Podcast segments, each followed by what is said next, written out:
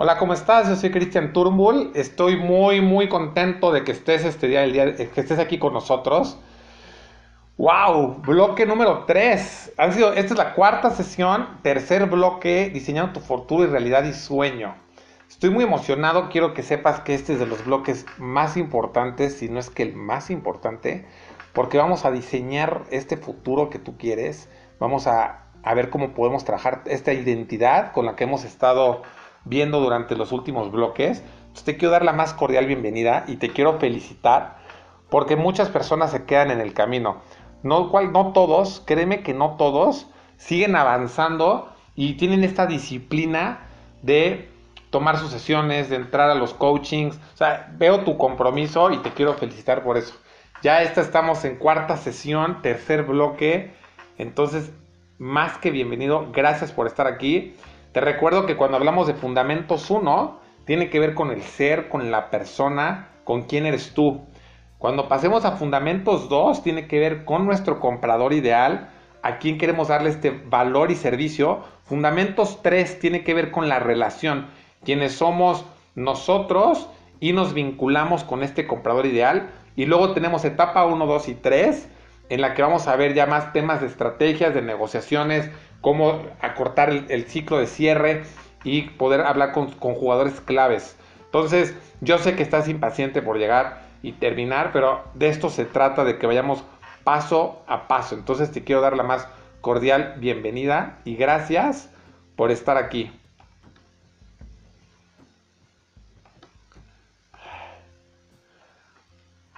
Muchas personas, muchas personas, es más, la mayoría de las personas tienen sueños y quieren lograr cosas grandes.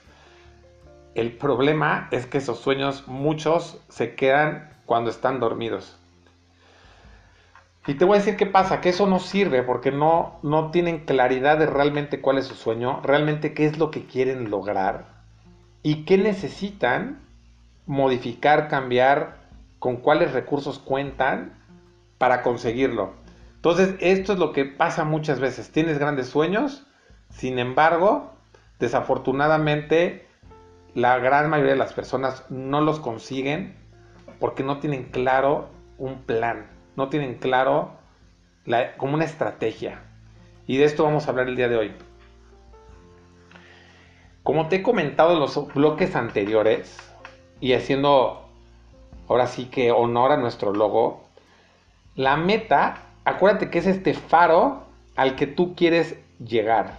Es esta, es a donde tú quieres estos sueños que tú tienes y quieres conseguir, este es como ese faro. Sin embargo, lo más importante es el proceso, el camino.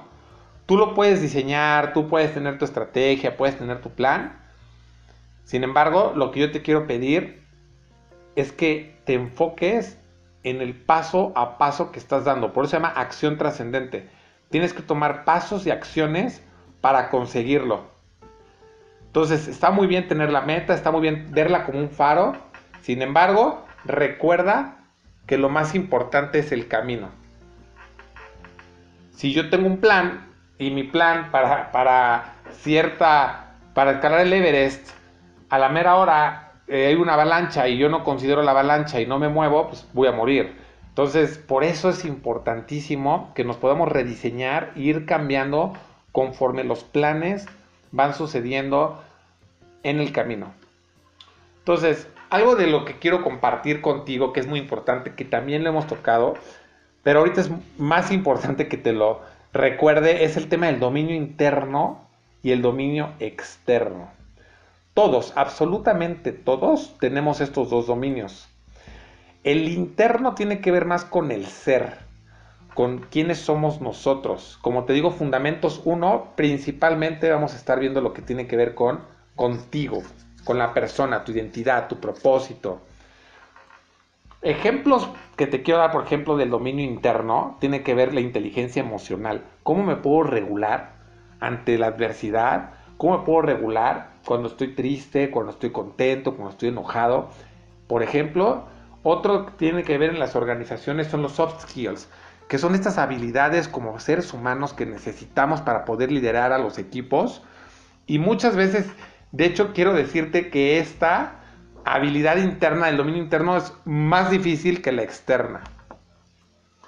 ¿Por qué? Porque a veces configurarnos, darnos cuenta de dónde estamos y dónde queremos llegar y trabajar con nosotros como persona es la más difícil. Por eso le he estado dedicando desde el cambio del mindset que vimos en la primera sesión, con la identidad, con el propósito, y ahorita vamos a seguir trabajando parte de este bloque con temas del dominio interno porque es la más difícil y es la que a veces cuando no tenemos clara cuál es nuestra identidad y no tenemos claro realmente qué queremos hackear, porque la identidad se puede hackear así como te, como te digo. Si ya viste el bloque, el bloque anterior que hablábamos de las creencias y cuáles son estas creencias que me están limitando, por eso es todo un tema, todo un tema, el dominio interno. Nosotros como coaches en eso nos enfocamos. Realmente es cómo trabajar con el ser, cómo trabajar con la persona. Y sí, cuando hablamos también del dominio externo, ese es más fácil porque ese pues lo puedes aprender. Una la puedes aprender. Dos, em, si tú, la información es muchísimo más, hay muchísima más información porque puedes hablar de los indicadores, puedes hablar de los KPIs, puedes ver cómo está tu mercado, entender cuál es la situación en el mundo. Y, todo eso te ayuda porque sí es importante tener la estrategia, eso tiene que ver con el dominio externo, trabajarla, darle un seguimiento a tu equipo, o sea, todo eso está muy bien y se puede trabajar. Por eso en estos bloques te, te, he estado trabajando el dominio interno y vas a aprender también del dominio externo. Sí, sí es importante, pero quiero que aterrices, quiero que, quiero que ahora sí que puedas ponerle colores a esto que tú tanto quieres y deseas. Y por eso este es de los bloques que más importantes son. Y en este bloque vamos a usar las dos. Te quiero recordar cuál es nuestra misión y es inspirar a las personas a que trasciendan y tengamos un mejor mundo. Si te das cuenta, como, como hablamos de las metas, esta es una meta, pero no le pongo número, no le pongo a 10 millones de personas, no le pongo un número, porque no quiero hablar de que tenemos como un final. Esto es algo que te quiero decir como yo veo en las organizaciones que a veces tenemos como el número y está bien, pero ¿qué pasa si cuando llegas al número ya lo cumpliste? Entonces se acabó esa meta o esa misión que tienes como organización. Para mí nosotros es vivir, vivir inspirándola a los demás para que trasciendan. Y si queremos impactar al mundo a través de lo que tú estás aprendiendo con nosotros, puedas llevarlo, que no se quede aquí, por favor, que se lleve a la acción. Y por eso tenemos este mapa, que te lo quiero recordar, que es muy importante que tú te coloques en la parte, tenemos los dos ejes, menos valor, mucho valor.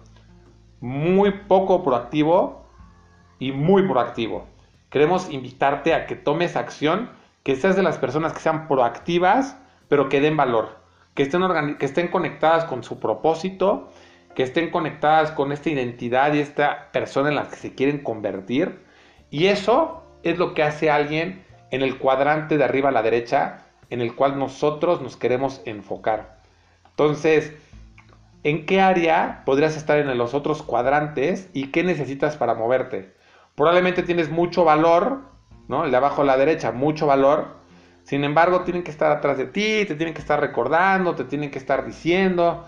Entonces, qué triste porque te estás desperdiciando y estás, y estás limitando a los demás que pudiéramos también tener eso que tú tienes que es valioso.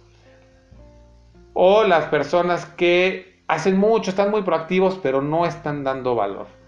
Entonces necesitamos darles foco, necesitamos darles estrategia, necesitamos darles dirección y entonces, mi invitación es que te muevas a la parte proactiva con valores. Es, una gráfica de acción trascendente que hice para poder ejemplificar cuál es esta actitud que esperamos de ti.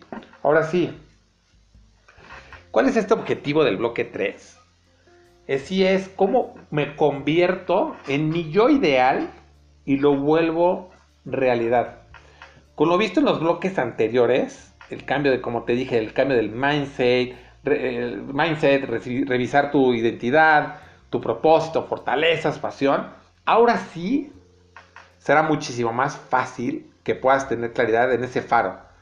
Ese faro si estaba empañado, ya, ya lo pudiste, espero, limpiar a estas alturas. Si no, regresas a los bloques y los vuelves a ver, las dinámicas y todo lo que te he dejado tienen un sentido y el sentido es que llegar en este momento.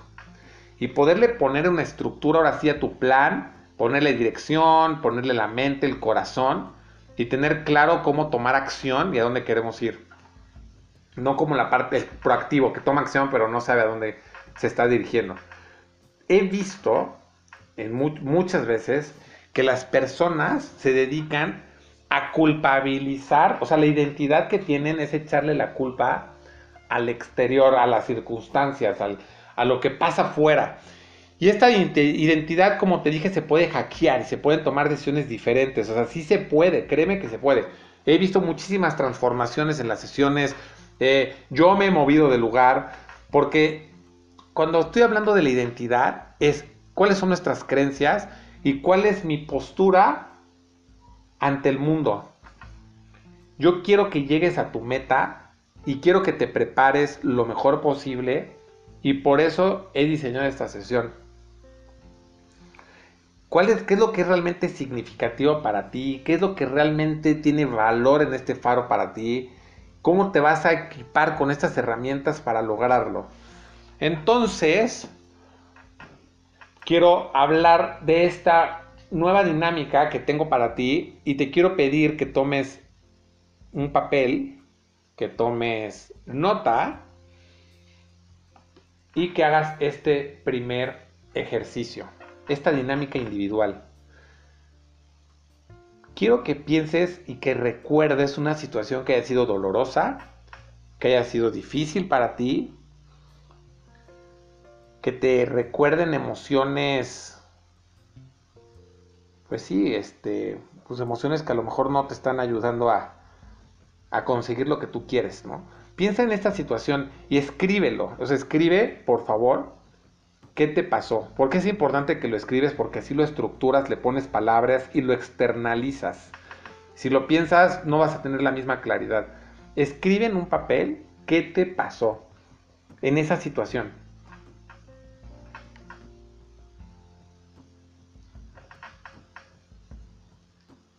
Después de que escribas qué te pasó y la situación, quiero que preguntes qué te hicieron. ¿Qué fue lo que te hicieron?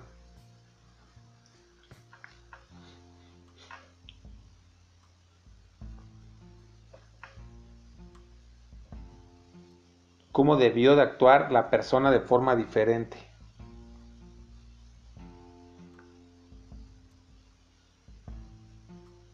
Puedes escribir las preguntas si quieres, pero lo que más me importa es que tengas las respuestas y que te permitas recordar, sentir, pensar en estas situaciones.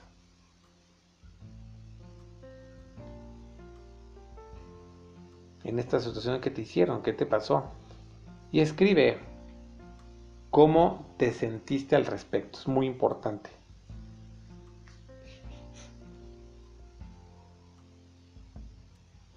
Cómo te sentiste en relación a todo esto. Y, cuando hago este ejercicio, eh, lo, he hecho muchísimas veces durante muchos años, algunas de las emociones repetitivas que me dicen en los talleres son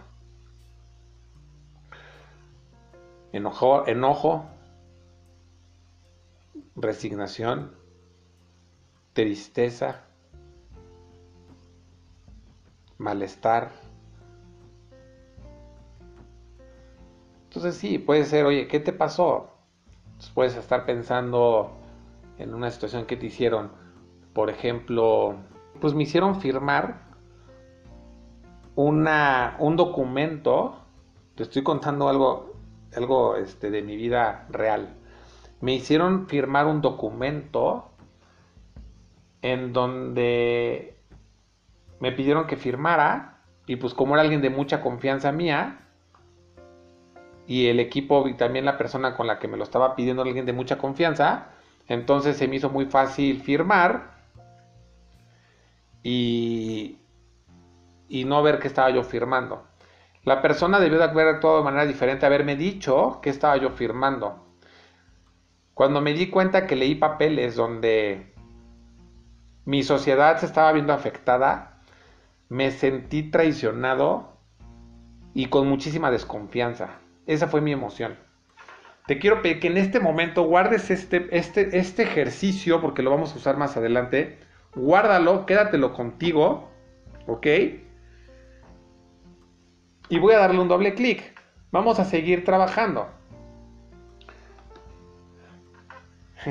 Te, quiero pedir que cuando también cuando yo esto, te quiero pedir que me, que me regales un lápiz cuando hago esto en los talleres.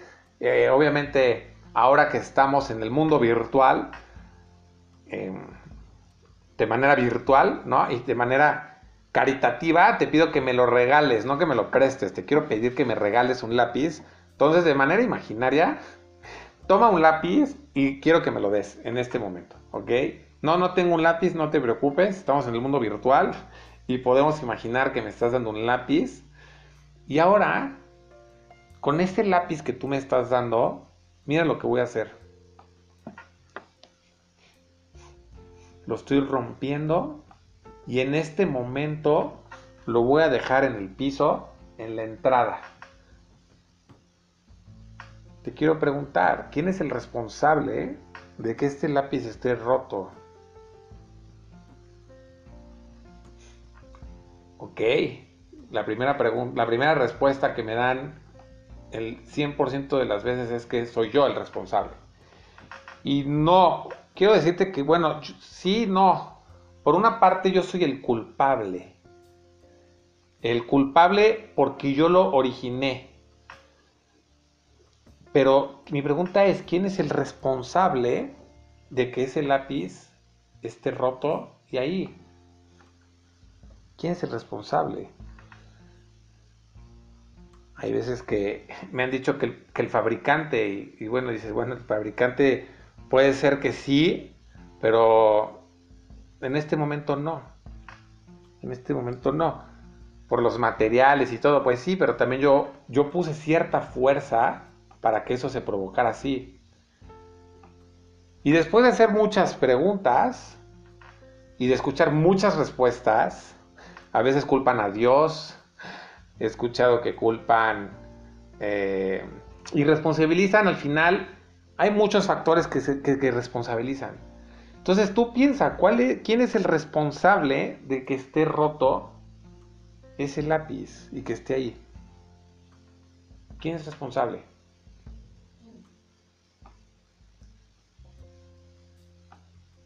Y sí, si tú pensaste en ti mismo, la respuesta es correcta. Y te felicito. Porque no siempre logran darse cuenta que sí, que tú eres el responsable. Y si te dijera, ¿qué necesitarías para demostrar cómo e-, puedes evidenciar que tú eres responsable? ¿Qué harías? ¿Qué harías para evidenciar que tú eres responsable?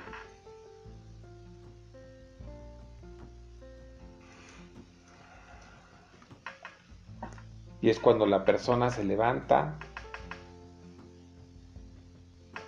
lo toma y lo puede pegar. Y puede hacer algo diferente. Y fíjate decirte que responsabilidad significa, porque cuando me pregunto, ¿qué significa responsable? Responsabilidad. Muy pocas personas, la verdad, prácticamente nadie me ha contestado realmente lo que significa responsabilidad en términos de la palabra que está escrita. Si tú divides la palabra responsabilidad a la mitad en response habilidad, le puedes agregar un H, y las cambias, ve como la parte, lo que significa responsabilidad es la habilidad para responder. Si tú tienes la habilidad para responder, eres responsable.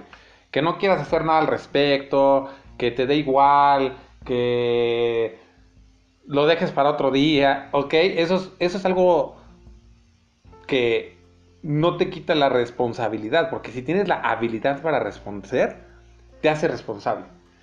Recuerdo cuando hice esta pregunta en, en un taller de coaching que estaba dando, uf, a mis 27 años, yo creo más o menos, a un empresario que tenía un programa de venta en línea y y me acuerdo que me decía, y estaba, estaba muy buen posicionado y tenía buena, o sea, la verdad es que muy bien, este, en tema de bienes raíces, sin dar nombres, pero lo importante aquí es que me decía, es que no puede ser el vendedor, no cubre su cuota de ventas, pero es muy bueno, el vendedor de verdad es que sale a la calle, consigue las citas, lo reciben, después les hace la propuesta y al final de la propuesta, Cristian, algo pasa que no logra cerrar la venta.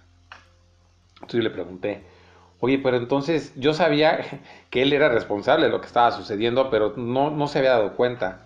Entonces le pregunté, oye, dime una cosa, pero ¿quién es el responsable de esto? La, la, respuesta fue, pues fue es él, pues la responsabilidad es de él.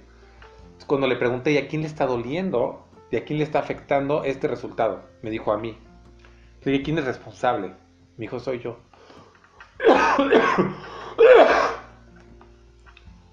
Entonces quiero que veas y quiero, quiero mostrarte las diferentes posturas, porque hoy en día yo veo a los equipos de trabajo y a las personas y algo que yo he, he afinado, afinado profundamente y me puedo sentir, pues ya, este, híjole, ya lo, veo como tan natural y tan transparente cuando paramos desde la víctima y la, protagonismo. Y mira, yo veo que estamos en la, en la, enfermedad del exquisitis. A la gente, normalmente, a la mayoría, cuando ponemos pretextos y no queremos, como que no queremos este, darnos cuenta que, la, que somos responsables, en, un primer, en una primera mirada es el típico, ¿no? Oye, es que tengo mucho trabajo el tengo. Yo cuando escucho el tengo, ¡pam! Víctima. Ya, llegó la víctima. Entonces empieza a escuchar. Es que, ya, ya, oye, ya nos pagó el cliente, es que ya envié el mail. No es que el objetivo no es mandar el mail, el objetivo es que nos paguen. Hay que hablarles, hay que buscarlos, hay que... O sea, el es que, ya, es que es sinónimo de víctima. Es que no tengo tiempo. Puta, pues, o sea, yo recuerdo, hay una anécdota que me contaron cuando yo trabajaba en corporativos y me decían que una persona llegó con Bill Gates y le dijeron, oye Bill Gates, quiero que sepas que llevo 12 horas trabajando en tu empresa. Y Bill Gates le dijo, no sabía que trabajabas mediodía. O sea, el tema del tiempo, al final todos tenemos 24 horas, este, todos tenemos que organizarnos de alguna u otra forma, pero el es que no tengo tiempo es tremendo. Es que no tengo dinero. Y te voy a decir qué es lo, qué es lo, qué es lo difícil, qué es lo duro de la parte. Porque hay dos posturas. Ahorita ya te dije que una es la postura de la víctima. Que la víctima siempre, siempre le va a echar la culpa afuera. Siempre la culpa la va a tener Cristian que rompió el lápiz. Siempre la vamos a tener todos. O, va a decir que, este, que siempre tiene que ver algo que está afuera. Y la víctima, pues tiene muchos, muchos problemas. A ver, la víctima es víctima porque es muy, muy cómodo no sentirte culpable, es muy cómodo ser inocente. Por eso dicen que el éxito, dicen que el éxito tiene muchos autores, pero que el fracaso es huérfano. Porque la víctima se siente así. Siente que si, asume su responsabilidad cae en la víctima. Entonces, estas son las emociones que, que le suceden a la víctima. Se siente débil, está en el tema de la resignación, pobrecito de mí, lo que te quiero compartir con esta parte de estar la columna del lado derecho, todo lo que es la impotencia, la mediocridad, la víctima, desde este lugar es, la persona que no se hace cargo de lo que realmente puedes responder y actuar de manera diferente. Y estas emociones no nos ayudan a movernos del lugar, estas emociones lo que hacen es mantenernos en el mismo lugar. La víctima siempre es, ay, es que es que eh, mi jefe, es que mi equipo de trabajo, es que, o sea, ¿recuerdas ese es que? Bueno, estas son las emociones de la víctima. La víctima siempre le va a estar echando la culpa a los demás y no se va a hacer cargo. Ahora, te quiero hacer la postura y la parada, la que yo te quiero ofrecer y por la cual te quiero invitar en acción trascendente, es que estés centrado en ti. O sea, centrado en ti tiene que ver que tú te haces responsable de, toda, de cualquier situación. Es muy, Ever, y, créeme, te prometo, no es fácil. Sin embargo, así es el camino para que tú logres un, gran liderazgo y te puedas convertir en la persona, en la identidad y en quien tú quieres ser. Es desde la postura del responsable. de que tienes la habilidad de responder y la flechita, como ves la flechita amarilla, tiene que ver contigo. Y lo impresionante de esto es que a veces no nos damos cuenta que aquí es donde está la emoción de la fuerza, de lograr realmente la excelencia. Yo no he visto líderes que, que yo diga, wow, ¿cómo los admiro? Y estén desde la victimez y echándole la culpa a todos, y es que afuera, y es que me hicieron, y es que pobrecito de mí. La víctima es muy cómoda porque le encanta que la estemos acariciando y, ay, sí, cierto, pobrecito de ti, tienes razón. En cambio, el que, es, el que tiene la habilidad de responder y se da cuenta que si hay un perrito que está afuera y te da tristeza y tienes la habilidad de responder, pues eres responsable de que esté ahí. Puedes darle de comer, puedes hacer algo. ¿No te gusta el hambre en África? Pues ¿qué crees? Si no te gusta, eres responsable. ¿Tienes la habilidad de responder? Sí, no vas a acabar con el hambre, no. Sin embargo, puedes depositar, puedes dar dinero, puedes ayudar de muchísimas formas. Entonces, cuando yo instalé esto en mi ser y ver que soy responsable y tengo la habilidad de responder de cualquier situación que esté sucediendo, de mis relaciones, de cómo hago mis trabajos, de cómo soy como papá. Soy responsable, tengo la habilidad de responder. Entonces, esta es la emoción y la energía que me hace verme grande, me hace verme poderoso y puedo realmente estar impactando. Desde el otro lugar no. ¿Cuál es lo importante y la clave de esto? Es que si yo no me veo como parte del problema, no hay manera, no hay forma que vea como parte de la solución.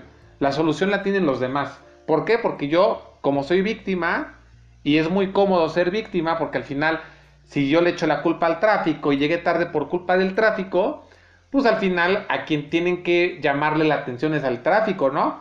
Entonces, fíjate nada más, ¿qué sucede en las relaciones personales cuando yo opero desde la víctima? Quiero pedirte que, que lo escribas, es la confianza es la clave y es el lubricante de las relaciones. La víctima no provoca confianza. La víctima siempre le está echando la culpa a los demás y entonces, desde la misma situación, no se hace cargo y entonces no puedes confiar. Ay, no, puta, pues sí, este llegó tarde porque, pues sí, se le cayó el internet. Ay, llegó, llegó tarde, pues porque este, tiene mucho trabajo. Ay, siempre hay una excusa. A mí, la verdad, como ya desarrollé esto tanto, a ver, y puedo ser víctima. Que lo haya desarrollado tanto no significa que a veces no falle, sí, sí fallo. Sin embargo, me doy cuenta, porque ya, ya fue tanto el entrenamiento que tengo en los últimos más de 12 años trabajando con el tema de la víctima y protagonista, víctima, protagonista, y me contratan, oye, es que mis equipos de trabajo no se comprometen, y entonces tú, ¿qué estás haciendo como líder para que se comprometan? Hoy en una sesión, oye, es que tengo muchísima rotación no es que el problema no es la, la rotación, el problema es la retención. Y entonces me tengo que enfocar en el líder. Porque si no hago responsable al líder y no hago responsable a la persona, entonces no va a tomar acción y no va a poder generar cambios. Cuando tú tienes una promesa, tú siempre, siempre que hagas un acuerdo con algo, con alguien de lo que tú quieras hacer, ¿cómo puedes reaccionar cuando tú sabes que no lo vas a cumplir? Entiendo que a lo mejor vas a llegar tarde, lo entiendo, sin embargo, ¿por qué no hacer algo al respecto y cuidar la relación y cuidar esa promesa y hacerte cargo de que vas a llegar tarde? Esa es la parte que yo no entiendo. Por ejemplo, ahorita yo le pude ver, yo ahorita puedo decir, este, voy a empezar a, voy a empezar a tal hora un seminario. Si no voy a empezar el seminario a esa hora, ¿por qué tengo que o no avisar? ¿O por qué? Ese es el super cretino, es que quien no avisa, no le importa, tienes que estar atrás de él para que llegue. Si yo sé que voy a llegar tarde y soy responsable y sé que estoy rompiendo esa promesa y sé que daño la confianza de la persona que le hice esta promesa, entonces me puedo anticipar, decirle, oye, quedamos de vernos en una hora y la verdad es que no estoy pudiendo por X o por Y. O sea, el protagonista una vez más se da cuenta de que puede cuidar sus relaciones, que cuida las promesas que hace y siempre, siempre se hace cargo, siempre. No está echándole la culpa al mundo ni nada. Sí, hay factores externos, pasan cosas, sí, está bien. Sin embargo, puedes hacer algo diferente. Recuerdo que estaba en una sesión de coaching, iba a dar el tema de responsabilidad incondicional y a mí, Cristian, este, agendé que era una sesión uno a uno. Y entonces me escribieron, oye Cristian, ya estamos todos los líderes, eran como 250 personas conectadas. Y yo juré que, era una sesión uno a uno. Y entonces yo la, yo la programé mal. Y entonces me acuerdo que terminé la sesión así rapidísimo. Me estaba preparando para dar el módulo 6 de eh, eh, emociones y corporabilidad. Estaba picadísimo, no sé qué. Dije, no pasa nada, ahorita me conecto, es una sesión. Cuando vi que eran como 200 personas, que no sé qué, dije, sí, cierto, les iba a dar el tema de la responsabilidad. Llegué como 5 o 10 minutos tarde y lo primero que hice fue ofrecer una disculpa. Les dije, señores, discúlpenme. La verdad, apunté mal en mi agenda el tema que iba a dar el día de hoy. Creí que era una sesión individual. Discúlpenme, pero yo ya tenía todo preparado para darles este, esta sesión de responsabilidad. Actué con el ejemplo, entré disculpándome, pero yo no soy el que se la vive disculpándose todo el tiempo. ¿Por qué? Porque cuido mucho mi palabra. Y esto es otro gran tema para otro gran bloque. Cada vez que tú no cumples con tus promesas, no cumples con tu palabra. Y al final quien te estás fallando eres tú. Yo me doy cuenta de esos detalles tan chiquitos. Creo es impresionante cómo rompemos nuestras palabras. Y hay cosas que yo no puedo pensar como qué es más importante que mi palabra. Si yo te prometí que te voy a ver a las 2 de la tarde y no lo cumplo, ¿qué fue más importante que mi palabra? Entonces, ¿cómo quiero cuidar las relaciones? ¿Cómo quiero que mi esposa tenga confianza en mí si rompo mi palabra y me da igual? Y quedo hacer una cosa y hago otra. Entonces, Cristian, por ejemplo, yo soy una persona que está muy alerta en muchas cosas y entonces como para que no se me olviden, vivo con alarmas, vivo con agendas, vivo con muchísimas cosas. ¿Por qué? Porque soy alguien que muy fácil se me pueden ir las cosas. De tantas que me acumulo, pues entonces, pues, ¿qué hago? Me cuido. Cuido mis promesas, cuido las palabras. Y cuando fallo, porque también fallo, y me doy cuenta de que ya, fue demasiado tarde porque la promesa a lo mejor no la pude cumplir, me hago cargo. Oye, no puedo creerlo, teníamos una cita a las 5 y ya son las 6. Discúlpame, no vuelve a pasar y te voy a recompensar, te voy a dar otra sesión gratis o te voy a... O sea, no sé, depende de la situación. Siempre, siempre, siempre, te puedo decir que el 100% de las veces, a lo mejor mi esposa tendría que decir si estoy fallando, me hago cargo. Antes, siempre tardo que sea antes, y si por algo es después, veo cómo remediarte. Veo cómo hacer que ahora te convenga que yo no cumplí con mi palabra. Entonces, bueno, así yo no sea culpable, ¿eh? Pero al final me hago responsable. Fíjate nada más, quiero que observes en cuáles tú te identificas y te quiero pedir que a partir de este programa ya seas consciente, ya no puedes ser inocente, ya no puedes, ya tienes que ser consciente y darte cuenta que si quieres caer en la víctima, sigas por ese canal, pero ya eres consciente. Y eso va a ser mucho más doloroso porque cuando nos damos cuenta de que hemos sido víctimas y de que le hemos echado la culpa a todos y no me hago responsable de mí, de lo que me toca, entonces ya es, es peor. Entonces mira, la gente te dice, no tuve tiempo. Pues o sea, sí, pues es verdad, pues todos tenemos 24 horas. Más bien, desde un lugar, desde una conversación responsable es, no me di el tiempo, no me organicé y te propongo que de ahora en adelante lo voy a hacer desde esta otra forma que al final todos fallamos, todos fallamos. En mi equipo yo fallo, el equipo falla. Sin embargo, siempre estamos viendo la forma, oye, este, fíjate que no me organicé bien, voy a hacer como lo hago de manera diferente. Número otra, nada más te voy a poner unos ejemplos, pero hay muchísimos. Hoy llegué tarde por culpa del tráfico. O sea, cuando dice la gente, ¿por qué llegaste tarde? Ah, por el tráfico. Ahorita con el con, con tema del migrar a la parte digital, pues ya es más difícil. Me encanta porque la gente llega muy, mucho más puntual que antes, pero antes, ay, es que el tráfico. Pues sí, pues el tráfico siempre va a estar ahí. Entonces dime una cosa, tengo que hacer las citas el primero de enero y el 25 de diciembre cuando no hay tráfico, porque si tú llegas tarde por culpa del tráfico, entonces voy a hacer citas cuando no hay tráfico, que la culpa la tiene el tráfico. Una vez este, una persona en la empresa me dijo, lo subí a las redes sociales, Oye, Cristian, es que llegué tarde por culpa del, del, camión. Este, y había muchas veces que había llegado tarde. Digo, y entonces pásame el teléfono del, camión para hablar con él, porque entonces si por la culpa del camión llegas tarde y no te puedes despertar más temprano, pues estamos perdidos.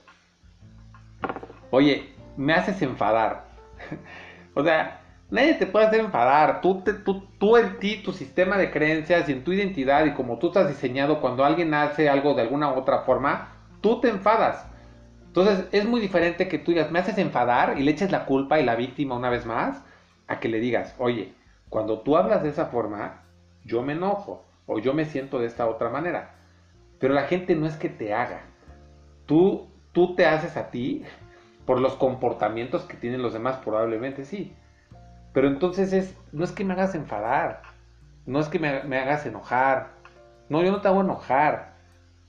Tú te sientes enojada cuando hay ciertos comportamientos. Yo lo que digo que te quiero es invitar a una libertad emocional, es lo único que te quiero invitar.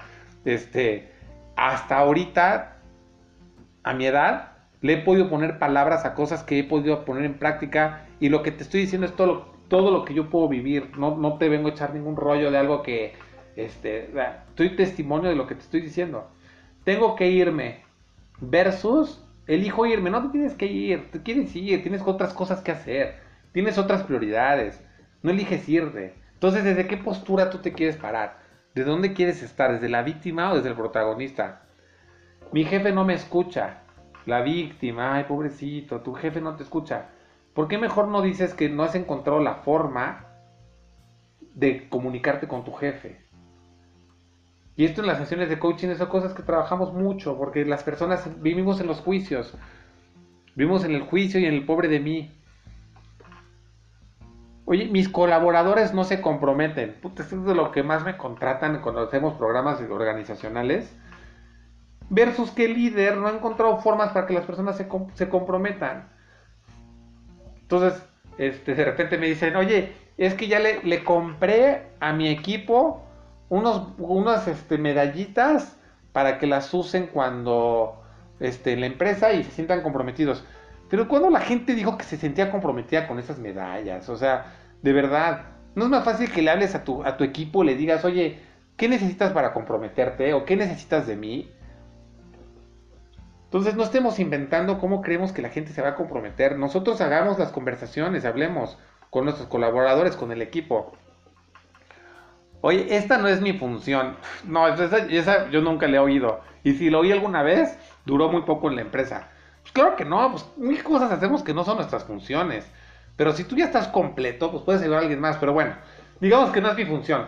Entonces la persona puede decir, oye, no es mi función, pero quiero trabajar por el bien del equipo. Pues está padre, dice, ¿qué? Pues está bien.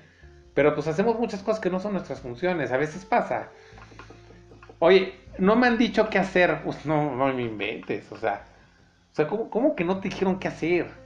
Más bien la pregunta sería, oye, ¿y tú has preguntado qué hacer? ¿No? O sea, no, no, no he preguntado más bien qué hacer. Entonces te voy a decir qué funciones o qué cosas propongo para mis funciones. Entonces la víctima siempre le está echando la culpa a los demás. Tú ve el diálogo, ve el diálogo. El mundo está rodeado de la victimez. Siempre la culpa la tienen los de afuera. Entonces, yo te quiero pedir que recuerdes la situación que tenías al principio y escuches y veas o cualquier otra situación, no importa. Pero aquí lo que puedes ver es que tenemos diferentes posturas, la de la víctima y la del protagonista. Entonces, ¿qué emociones en cualquier evento que tú tengas te da la emoción de la víctima? Al principio, cuando tú estabas como pensando en esta victimez, en donde yo te dije me sentí traicionado y todo, pues sí, pero te voy a decir otra cosa. Desde el protagonista, como me lo dijo mi coach, ¿por qué andas firmando cosas que no lees? Claro, pues claro, porque eso es el coach, el coach llega al protagonismo. Me cambió la emoción. Dije, sí, cierto. A partir de hoy voy a leer todo lo que, todo lo que tenga yo que firmar, voy a leer. O sea, no, no puede ser que yo ande firmando sin saber que estoy firmando. Entonces, ¿cuál es la emoción? La emoción del responsable es totalmente diferente. Ahora, ¿en qué estás pensando? La víctima ay, no es que por qué me lo hicieron y es porque es así, y esa persona está muy dañada y esa persona es tóxica y esa persona me la hizo y esa persona, o sea, esa es la mentalidad, es lo que estás pensando. Y el protagonista está pensando en, oye, ¿y qué hice yo y cómo me involucré y por qué esa persona está actuando de esa forma? ¿Qué estoy haciendo yo para que esa persona actúe de esa manera? ¿Qué estoy haciendo yo para tener esa relación con mi familia? ¿Qué estoy haciendo yo para haber llegado al punto en el que llegué en esta situación?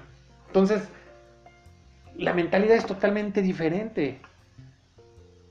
Yo si fuera víctima, ahorita que nos balancearon la empresa y cerré, ay, es que la delincuencia, ay, es que sí, la competencia a lo mejor nos tiene coraje. No, salir de la ciudad y emprender otro negocio y que nos vaya bien y salir adelante y tomar la fuerza y volvernos a levantar. Por algo siempre estoy dando el taller de resiliencia en el TEC de Monterrey, es una universidad en, en México. Cada año lo tengo que estar dando. Pues porque cada año me pasan cosas y espero que este ya esté el 21, ya estemos limpios. Pero siempre es eso. Ay, ¿por qué me hicieron firmar ese documento? Pues ¿por qué ando firmando cosas que no ando viendo? O sea, hay que ponernos abusados ahí. Entonces, la parte corporal. Uy, la víctima la vas a ver medio jorobada, con los hombros pues agachados. ¿Cómo es tu cuerpo? Y el chiste es que tú te preguntes a ti, ¿qué te pasa a ti con estas emociones, con la mentalidad y qué te dices y cuál es tu cuerpo? En la situación que tú quieras, en la que pusiste al principio, ¿qué emoción tuviste? ¿Qué pensamientos tuviste? ¿Y cómo te imaginas tu parte corporal desde la víctima? De, ay, pobrecito de mí, es que sí, López Obrador, ay, sí. Ay, si es que el gobierno, ¿cómo es? Es nuestro presidente. Y versus la emoción, la mentalidad y la parte corporal del protagonista es totalmente diferente. Totalmente diferente. La emoción te invita a tomar acción. La mentalidad es, ok, esto depende de mí, ¿cómo puedo cambiarlo? ¿Cómo puedo mejorarlo? Y la parte corporal es absolutamente otra. Tú observa, tú haces este cuadrito para ti. Puedes poner ahí, escribirlo, ¿no? y escribir y poner tus anotaciones y ver cómo te vas a mover de un lugar al otro. Entonces, quiero decirte que tú, o sea, hablando yo, Cristian, yo soy 100% responsable de mí y de, la, y de mi contribución y, y de lo que yo hago y de las acciones que yo decido tomar, yo soy 100% responsable. Víctor Franklin, el hombre de busca de sentido, él sabía que era el 100% responsable de decidir vivir o morir. Y él sabía que si él era responsable de estar en el campo de concentración, y él sabía que si no le hacía caso al guardia, podía morir. Él era responsable de eso. Siendo víctima en el campo de concentración, sí, pero él era responsable. Él sabía que si tomaba una acción diferente, podía morir en ese momento. Entonces somos 100% responsables de nosotros de las contribuciones que nosotros hacemos. Entonces, yo soy 100% responsable de mi contribución, pero tú eres 100% responsable de lo que tú interpretas y de los juicios que tú pones a las contribuciones que el mundo te da. Entonces yo puedo decidir, decirte, oye, la comida está muy salada, esa es mi contribución, yo soy responsable de esa contribución. Pero tú eres responsable de cómo interpretas lo que yo te estoy diciendo. Tú tienes esa libertad absoluta. Y juntos, los dos, somos corresponsables de lo que queremos construir juntos en nuestra relación. Entonces esto es súper importante. Esto, esto lo vi con Katia, con Katia del Rivero, eh, que es, una de nuestras invitadas para que la puedas ver en, en las sesiones del blog, que si no la has visto y si la viste puedes volverla a ver. Entonces, cuando tú entiendes que tú eres 100% responsable de lo que tú haces, el otro es 100% responsable de lo que interpreta, pero no se queda ahí. Los dos somos los dos somos corresponsables de lo que queremos construir en esta relación. Y siempre puedes tomar tres decisiones. Entonces, tres decisiones que puedes tomar. La primera es, lo puedo cambiar. O sea, voy a tratar de luchar, de cambiarlo, este, ver qué hago. Por ejemplo, yo tengo una vecina que hace unos ruidos tremendos por el tema del, este, de lo que les hemos compartido y todos decidimos movernos a unos departamentos y la vecina hace unos ruidos que impresionante. Hoy estaba en una sesión este, de uno de los emprendimientos que tengo de las empresas. No, no, no, bueno, nos reíamos, decíamos, o sea, es real. No siempre está como hoy, no o sea, pero sin embargo, tengo testigos de que dices, wow, ya lo intenté cambiar, ya le mandé audios, audios a la persona del sonido. Ya le dije, este, pues que, pues ya le dije, pues que, o sea, que, es muy molesto, que a veces ha despertado a mi bebé, que, o sea, ya intenté cambiarlo, ya se lo dije, por las buenas, por las malas, o sea, ya ahí lo hice, es una, ya traté de cambiarlo y no pude. ¿Qué cosas tú, qué decisiones necesitas tomar en donde necesitas tratar de cambiarlo? ¿Ok? Otra postura que tienes es aceptarlo. Pues ya, ¿sabes qué? Voy a, mira, tenemos tantos beneficios. Tenemos las canchas de tenis, tenemos esto, la alberca, o sea, está increíble. Y la verdad, pues bueno, este, pues, pues lo acepto, o sea, ya. O sea, sabes que ya, lo voy a tomar y lo voy a aceptar. Y tienes una tercera, una tercera posición para tomar la decisión. Y es dejarlo. Ya, irte, irte a otro lugar. Dejarlo. Ya, ¿para qué? Entonces, si ya intentaste estas tres opciones, ya lo intentaste cambiar y no pudiste, ya intentaste aceptarlo y amarlo y no lo puedes tomar y hacerlo tuyo, pues déjalo. O sea, pues ya, déjalo. Sin embargo, bueno, tienes una cuarta decisión. Hay una cuarta decisión que puedes tomar. Y esta decisión es que síguele y síguele sufriendo. Hay gente que le encanta sufrir, este es el de la víctima. La víctima es la que sufre. Siempre está sufriendo. Ay, es que no hiciste. Ay, es que te faltó. ¿Y yo qué estoy haciendo como líder para que esto esté sucediendo? ¿Cómo yo me hago responsable del resultado? Que el resultado al final lo construimos juntos. Somos corresponsables del resultado. Entonces, bueno, tienes estas cuatro decisiones. Ojalá, por favor, no tomes la cuarta. Trata, trata siempre de usar la 1 y la 2. Primero la 1. Y si no, pues trata de aceptarlo. Y si no, pues dejarlo. Pero no te quedes ahí. Y quiero ir cerrando con una, un, diagramita que hicimos ahí en la empresa que hizo Alan en la organización. Eh, para poderlo ejemplificar, yo tenía un pizarrón en la empresa en donde en el pizarrón yo ponía unos dibujitos no tan padres como estos, pero sí una gráfica, una raya así como la ves horizontal, con negativos y positivos. Y entonces, cuando las personas de parte del equipo, yo les preguntaba, oye, este, entregaste el reporte y si contestaba no me dio tiempo, entonces yo movía la pluma hacia el negativo de la víctima, ¿no? O sea, la víctima es no me dio tiempo, a la izquierda. ¿Por qué? Porque siempre la víctima va a decir, es que el, el cambio depende de ti, es que no me lo pediste o no lo hiciste o este, siempre, siempre la víctima va a estar así. Y el termómetro, la misma persona, ya que, ya que veía que yo lo ponía como víctima, así con mi, con mi, con mi pluma, ¿no? En el pizarrón veía que me iba hacia el menos 5. Entonces ya se me quedaba pensando y decía, no, la verdad es que no me organicé. ¡Wow! Le digo, ¡wow! Queremos gente protagonista, que vea que es el cambio. Y yo también como, como líder voy a ver cómo me mejoro, me organizo también para darte seguimiento, porque siempre soy responsable. Sin embargo, aquí estamos hablando de ti, ¿no? ¿Cómo puedes tú ser responsable porque lo eres, nada más darte cuenta y tener la habilidad de responder. ¿Quieres estar frustrado? ¿No quieres lograr lo que quieres? ¿Quieres estar siempre con, el huesito? Tenemos un huesito en el índice, si ves tu dedo índice, hay un huesito que se llama el nudillo. Y ese huesito, dicen que Dios lo diseñó para ponerlo en la frente.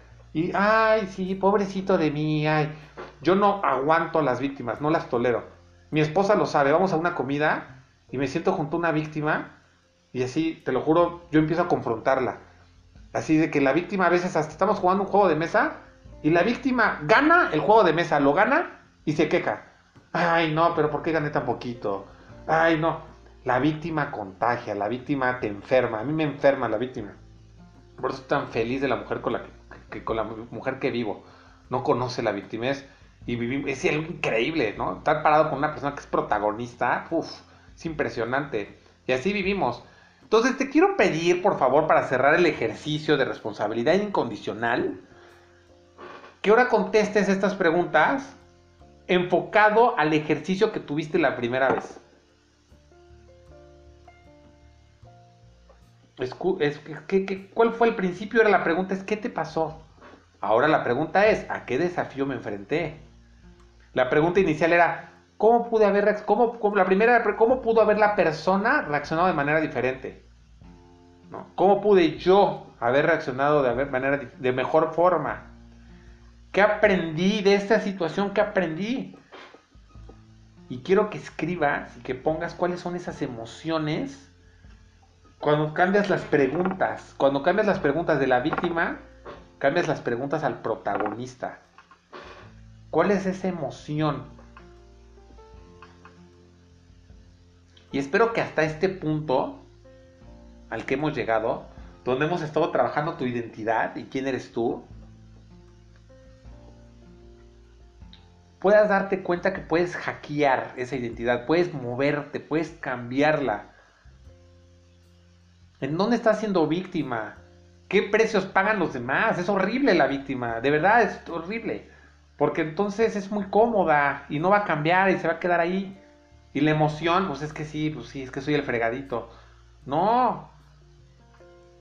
Por eso cuando vemos los, los casos de éxito y personas que salieron de la nada, mis dos abuelos, los dos abuelos, mi abuelo paterno tenía como seis hermanos y se partían el pan y no, no le tenían nada para comer, no tenían nada para comer. Mi abuelo materno a los siete años se fue de su casa por el maltrato de la madrastra y se fue a vivir a un bosque con un leñador. No unas historias. Y los dos hicieron lo que quisieron con sus vidas. Todos hacemos lo que queremos con nuestras vidas. Sin embargo, mi abuelo paterno viajó por todo el mundo, conoció los mejores lugares, pudo tener una vida que él quiso tener increíble. Y mi abuelo materno, pues también logró muchísimo, este, muchas cosas logró. Y la verdad es que fue increíble, pues porque son como ejemplos desde que yo nací, como que decía, Puta, es que mis abuelos eran súper pobres y, y, no tenían ni para comer y todo. Y cuando los veía en la realidad decía, pero ¿cómo? ¿Cómo estas historias? ¿Cómo lograron eso? Pues porque fueron protagonistas. Porque dijeron, sí, está bien, nací pobre, nací fregado, pero todo, sí está bien. ¿Y qué voy a hacer al cambio? Vino la pandemia, sí, pues qué increíble, qué buena oportunidad tenemos. Nunca nos habíamos podido conectar y por eso qué bueno que tú tomaste acción y estás aquí tomando este programa. Entonces, Jung, el, uno de los psicólogos más importantes que se compara con Freud, entonces él está hablando que mientras no logremos transformar nuestro inconsciente en consciente, entonces sí, nuestro inconsciente guiará la vida y entonces al final vas a llamarlo destino. Ay, es que el destino, ay, sí, sí, el destino. Pues no, ¿qué destino y qué nada? Tú lo construyes, tú eres el arquitecto de tu destino. Basta de estar como víctimas en la vida y estar mendigando y pobrecito, nada, se acabó, se acabó. Ya te, ya tomaste este, ya llegaste a este bloque, por eso es de los más importantes. Y ahora sí, vamos a entrar a la cancha. Fíjate que hay, hay un gran libro de Clear que se llama Hábitos Atómicos. Y entonces me encanta porque este libro llegó a mi vida después de que yo diseñara el programa del arte de vender a distancia con Eduardo. Y me doy cuenta de que estamos en el camino correcto. Me encanta, conecté increíble. Primero tenemos que trabajar, porque mira, a ver, antes de adelantarme, yo veo que muchas personas te ponen metas. Quiero más dinero y quiero, quiero hacer ejercicio y ay, quiero recuperar esos buenos tiempos en donde me iba muy bien y tenía mi negocio. Ay, está bien, está bien. Pero la vida tiene cambios y momentáneamente no, no logras eso que tú quieres porque no funciona así. Pensamos que tenemos que cambiar los resultados, pero no. Los resultados no son el problema. Ahora hay que poner otros resultados y otra meta. Y ahora la meta es tener tal cosa. El problema no son los resultados. es el, el problema es que nos enseñaron que el problema son los resultados. Entonces, creemos que es lo que tenemos que cambiar. Y no. ¿Qué crees? Lo que tenemos que cambiar antes de los resultados es este sistema que aquí le estoy poniendo procesos que provocan estos resultados. Ejemplo, ¿no? Tomo un ejemplo.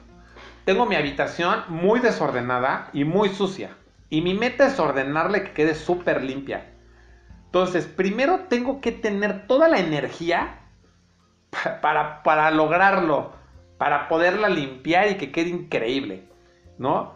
Y por lo menos será en un momento, o sea, tengo una meta. El resultado es que mi habitación esté impresionantemente limpia. Primero, ten toda la energía. Luego, ya que lo logré, pues ya, se acabó. Quedó en un momento. Pero mantengo mis mismos sistemas, mis mismos hábitos. Y entonces vuelvo a regresar al desorden y vuelvo a regresar a donde yo tenía mi, mi habitación. Y entonces esto me genera un mal estado. Me siento mal. ¿Por qué? Porque entonces veo que no lo logré. Entonces pronto tendré que pensar y sentirme y conectarme con mucha energía para seguir persiguiendo ese resultado. Entonces la diferencia entre una meta y otra, o las metas, y el sistema, es que lo que yo, uno piensa, o sea, yo quiero llegar y tener ese resultado. Y lo que yo te he estado diciendo desde el bloque número 1, desde antes del bloque 10X, es, el tema no es pensar en el resultado, sino en lo que yo me necesito transformar y en quién tengo que ser yo para tener ese resultado. Si tú quieres vender un millón de dólares y esa es tu meta, está bien, es muy válida. Pero el problema y el sistema son tus, o sea, en el tema del sistema y tus procesos al final están conectados con tus ideas. Y entonces hay cosas contradictorias. Si no quieres pagar el precio, no quieres hacerlo, no quieres lograrlo, porque en tu identidad y en tus conductas, desde tu ser, no te lo están permitiendo. Sí, yo sé que es duro. Por eso hasta ahorita hemos trabajado tanto con la identidad. ¿Quién quieres ser? ¿En quién te quieres convertir? ¿Cuáles son tus pasiones? ¿Cuáles son tus fortalezas? ¿Cuáles son esas creencias que te creíste desde chiquito que tenías que hacerlo. ¿Qué cosas estás viviendo hoy que son comportamientos que al final los estás comprando de tu familia? Y no tiene que ser así. Te lo prometo que no tiene que ser así. Sería muy injusto. ¿Cómo soy arquitecto de mi propio destino? ¿Cómo soy arquitecto de mi propia vida? ¿Cómo soy el arquitecto de lo que yo quiero construir? Si al final, en mis creencias y en mi identidad, sigo permitiendo y sigo anclado a estas vivencias que tuve. Me las compré, me las creí. Qué lástima. Si es que no te están sirviendo. Qué lástima si no estás logrando los resultados que quieres. Qué lástima. Porque al final lo que tenemos que hackear es tu identidad. Para estas alturas y con los ejercicios que hemos hecho en las últimas cuatro sesiones, ya es para que tuvieras mucho avance. El tema de ser responsable tiene que ver con el tema de la identidad. Por eso lo quise compartir en este bloque. Entonces la pregunta es, ya lo hemos venido trabajando en las cartas de tu funeral, en cómo vivo mi futuro, en mi lápida, lo hemos venido trabajando de ejercicio más ejercicio, las encuestas de las fortalezas, o sea, lo hemos estado trabajando. Entonces la pregunta es que pienses y aterrices ¿Qué persona quieres ser? Cuando una persona cambia de resultados y no los logra, no es porque cambió los resultados, no los logra es porque no ha cambiado sus creencias. Y te voy a decir un ejemplo para empezar a profundizar. Hay dos personas a las que les ofreces un cigarro, los dos son, los dos digamos que los dos eh, estaban fumando y dejaron de fumar, ¿ok? Entonces llegan a una reunión y a uno le ofrecen un cigarro. Y dice, oye, toma, ¿qué es un cigarro? Y dice, no, gracias, estoy tratando de dejar el cigarro. Es lo que escuchas comúnmente. La segunda persona dice, no soy fumador, gracias.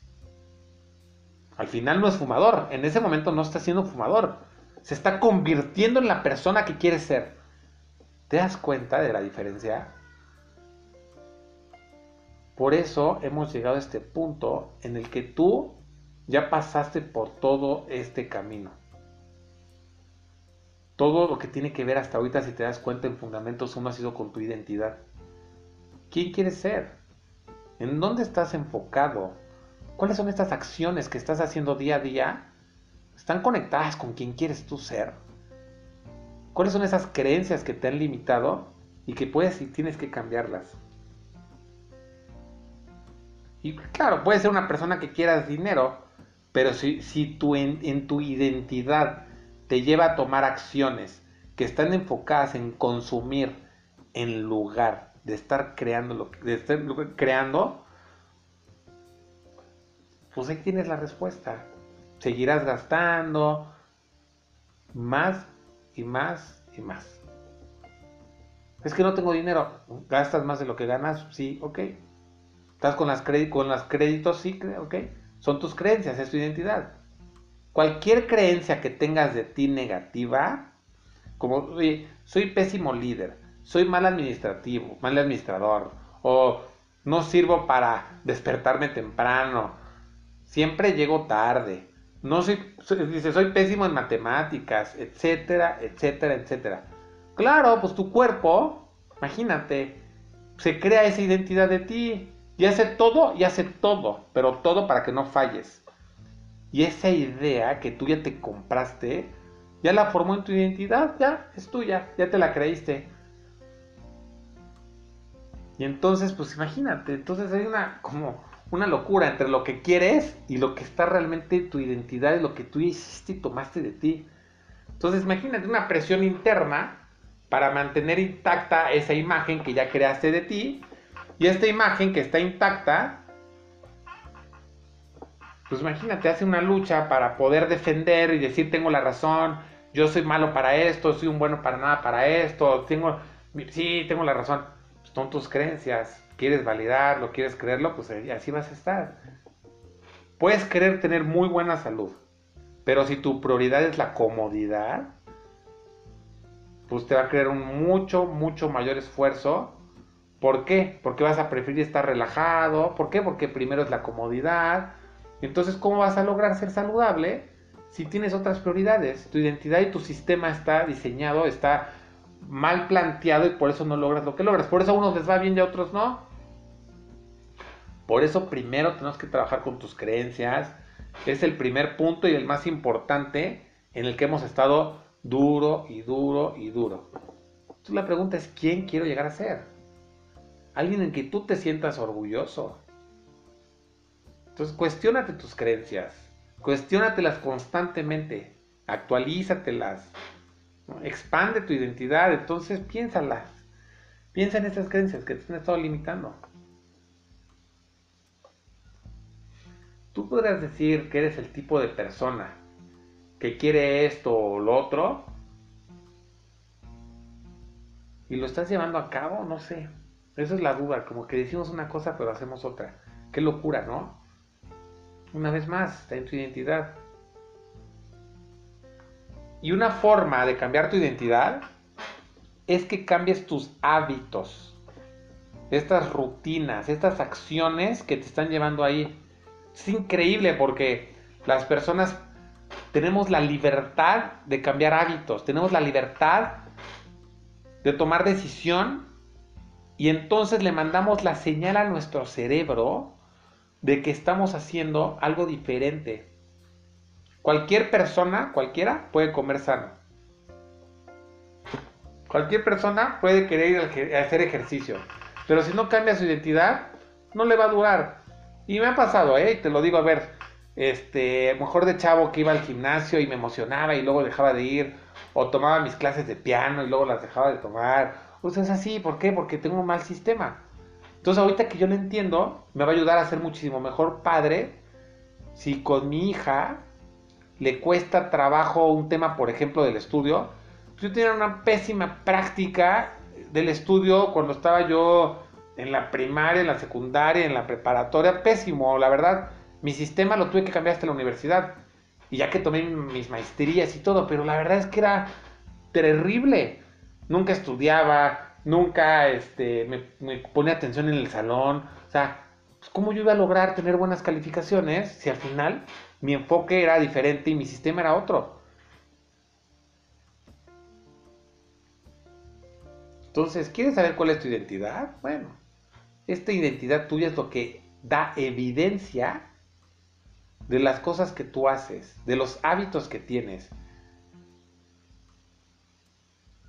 Y así son estas, y así es esto, tú más, más, hábitos tienes de una forma, cualquier cosa que hagas todos tenemos hábitos todos los días.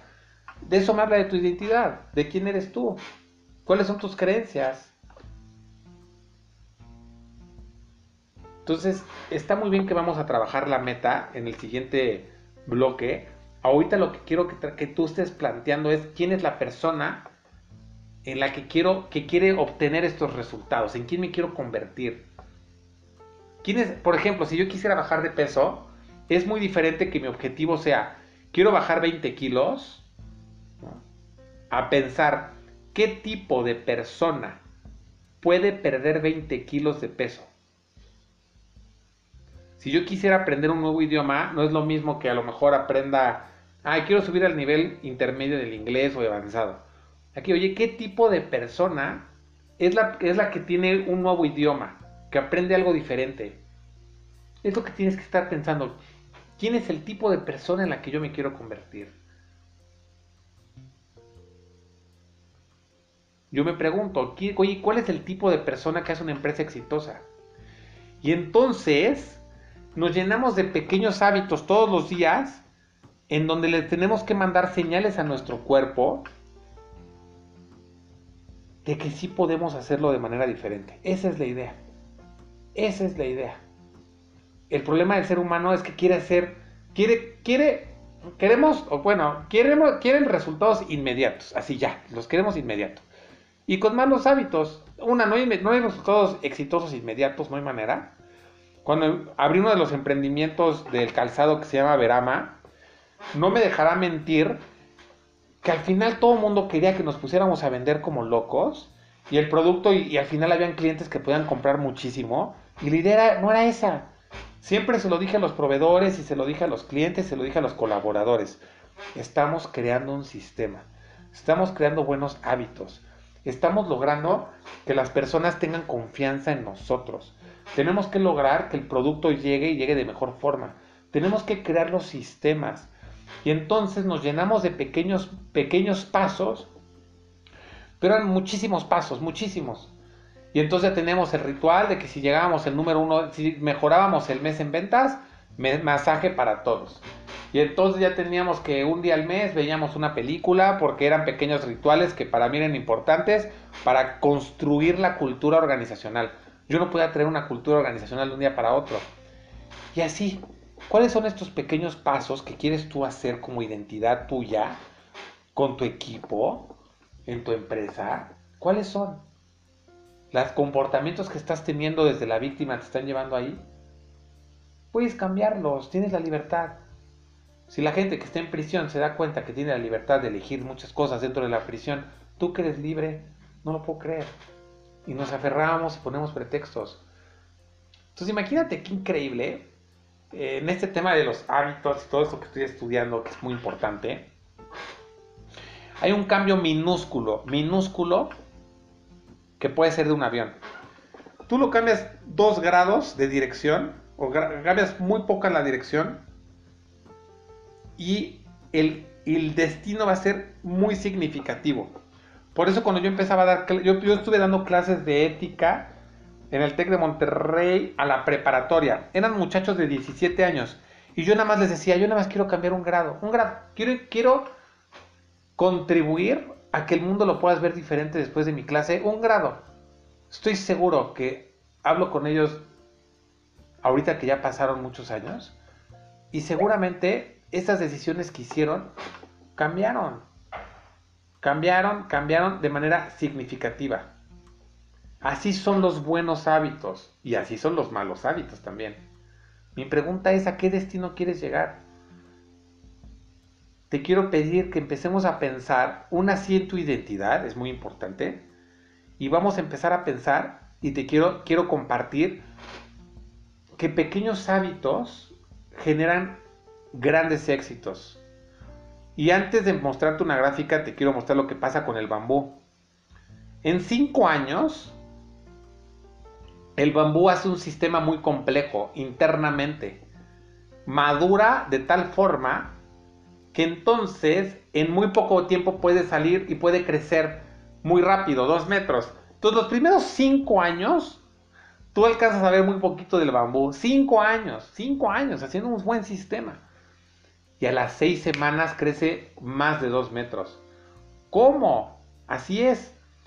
¿Cómo puedo lograr con pequeños procesos inmediatos, pequeños procesos inmediatos, saludables, pequeños procesos, tantos buenos pequeños procesos, que realmente esto hace que perduren y entonces sí ya podamos estar pensando en tener buenos resultados. No antes, no antes. El tiempo, yo sé que el tiempo perfecto se va a dar, yo lo sé. Pero necesitamos constancia, necesitamos perseverancia. Y yo sé y te prometo que te va a ir muchísimo mejor. Estoy seguro. Es más, te podría hasta mejor de lo que tú esperaste. Porque se convierte en algo exponencial. De repente es una locura. No dudo que la competencia nos va a balancear, no lo dudo. Pero no importa. Hicimos cosas increíbles. Pero ¿qué crees? No fue vender, vender, vender, vender, vender. Fue, vamos a dar valor, vamos a cuidar a nuestros proveedores, vamos a cuidar a nuestras fábricas, vamos a cuidar a nuestros colaboradores, vamos a cuidar a nuestros clientes. Y entonces sí, entonces ahí viene el crecimiento, un crecimiento puede ser exponencial, por supuesto, pero quise trabajar la tierra. Por eso nuestro logo, en, haciendo honor a nuestro logo de acción trascendente, no quiero que llegues de manera lineal a tus objetivos, porque no es así. Tienes que profundizar contigo tu, en tu dominio interno, tienes que aprender más del dominio externo y entonces emerger y ponerlo a prueba. Y esto es así prueba y error, probar y probar y probar. No es de un día, no es de un día para otro. Y con esta gráfica, que también te la comparto, que es este libro del hábito atómico, es me encanta porque entonces creemos que el resultado es lineal a través del tiempo y no es así. Cuando tú tienes, cuando tú tienes y haces muy buenos hábitos y hábitos y buenos hábitos, es lo que realmente sucede. Es como la curva que ves curviada. Nadie se nota, otros crecen muy rápido y todo.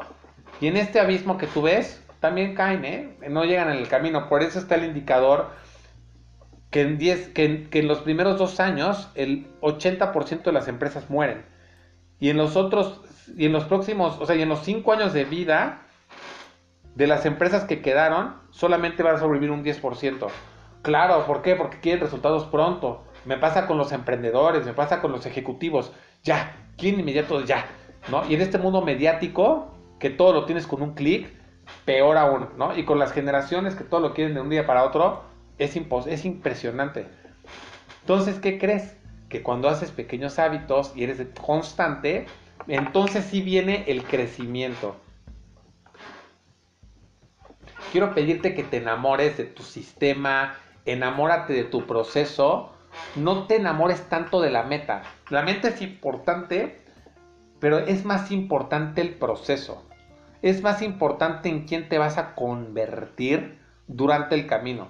No se trata de que, bueno, a lo mejor saqué 10 y pasé el examen.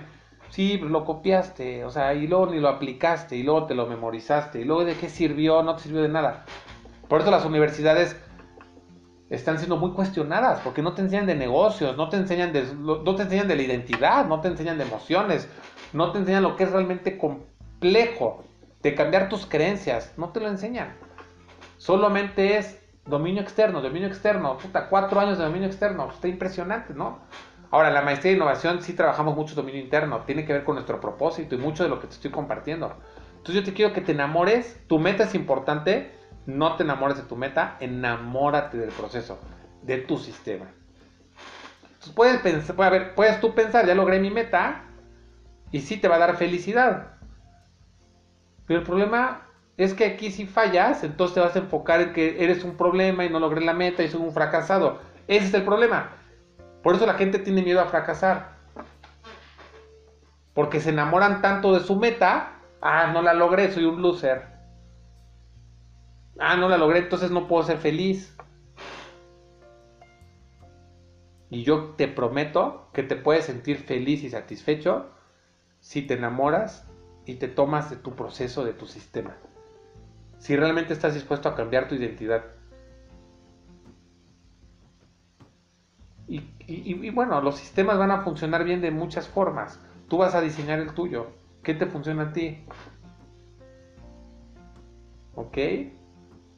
Entonces, hemos llegado aquí a un punto muy importante.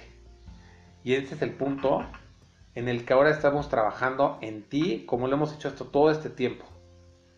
Ya estás entendiendo y asimilando que eres responsable de todo lo que tienes la habilidad de responder, todo. Que puedes entender que viéndote a ti como parte del problema, eres parte de la solución, eres parte de tu solución. quiero quiero acompañarte a ir armando esto que va a ser tu identidad le llamo lo que es el, el, mis propósitos de vida. Y entonces sí, que vayamos trabajando en qué quiere ser, en quién me quiero convertir, cuál es el rumbo que voy a tomar, cuáles son estos pequeños pasos que si doy a partir de hoy, no de mañana, a partir de ahorita, de hoy, voy a generar cambios impresionantes. Está comprobado que si tú haces un, cambio de 1% diario, yo no sé si el hábito al final que de los 21 días o son 70, no es ese tema. Es un tema de repeticiones, repetición, repetición, repetición, repetición. Y ahorita vamos a darle un doble clic. Entonces aquí te, estoy, te quiero mostrar lo que va a ser el mapa de mis prioridades de vida. Es con el primer mapa que quiero empezar y te lo quiero compartir.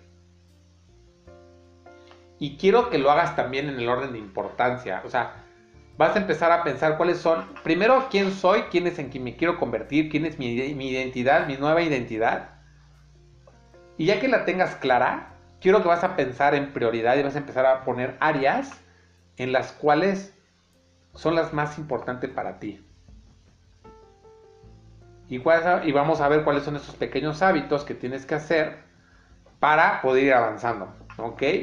Entonces, esta va a ser la primera parte que va a ser mis prioridades de vida. Entonces piensa cuáles son estas pequeñas acciones que tengo que tomar para lograr esto que me estás preguntando, esto que te estoy preguntando.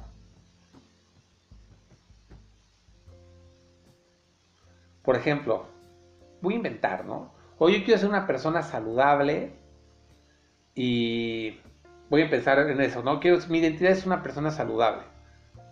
Entonces, mi pregunta es, no, la meta no es que bajes los 20 kilos o los 30 kilos, esa no es la meta. La pregunta es, ¿cómo es una persona saludable y qué decisiones toma alguien que es así? Yo lo que quiero es que te conviertas, no quiero que busques una meta. No se trata de la meta, se trata en quién te tienes que convertir. ¿Cómo, por ejemplo, cómo actuaría una persona sana? Si tú metes esta, ¿no? Del bajar el peso, ¿cómo actuaría una persona sana? Si, si, si llego a un restaurante y, tengo un menú, oye, ¿comería esta persona sana, comería un burrito o una ensalada? O por ejemplo, un gerente, ¿no? Que se pregunta cómo ser un mejor líder. Entonces, no está preguntándose ¿Cómo lo hago para alcanzar a lo mejor este, el reconocimiento del mes? Está padre, si lo quieres poner, lo pones. Sin embargo, ¿cómo mejoro como líder? Cuando las personas, o sea, entonces puedes preguntarte. Entonces, cuando las personas llegan a la oficina, me tengo que mostrar ocupado o alguien que los escucha. Y así vivir. Y, es una forma de es un hábito de estar viviendo. y esta persona en la que me quiero convertir, ¿qué decisiones estaría tomando? Entonces, no estás pensando en los kilos, no estás pensando en correr el maratón, estás pensando en ser una persona que corre. No estás pensando en leer un libro, estás convirtiéndote en una persona que es una lectora. No sé si me entiendo, no, no estás pensando quiero aprender un nuevo, un nuevo instrumento, estás pensando en que quieres ser músico.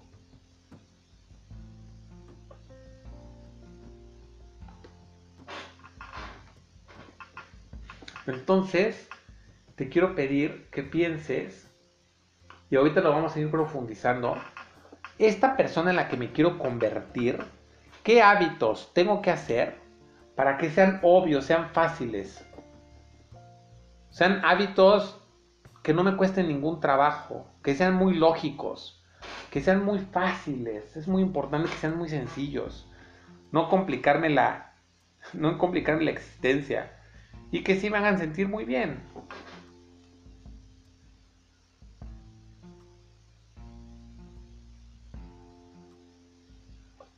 Entonces, vamos a empezar a aterrizar, porque quiero, quiero sí pedirte que trabajemos en esto. Y entonces, para, para, entrar, empezar a entrar al tema de mis prioridades de vida, ¿cuáles son estas prioridades? O sea, escríbelas, ¿no? O sea, ¿cuáles son estas prioridades que tengo de vida? ¿Cuáles son estas áreas que me generan mayor impacto? Puede ser mi familia, mi trabajo, mis amigos, mi parte espiritual, el hogar, mi desarrollo personal, mis pasatiempos, la salud, la pareja, el dinero, la autoestima. O sea, ya que tú diseñaste quién quieres ser y en quién te quieres convertir, pues, ¿cuáles son las tuyas? ¿Y cuál sería en este orden de importancia?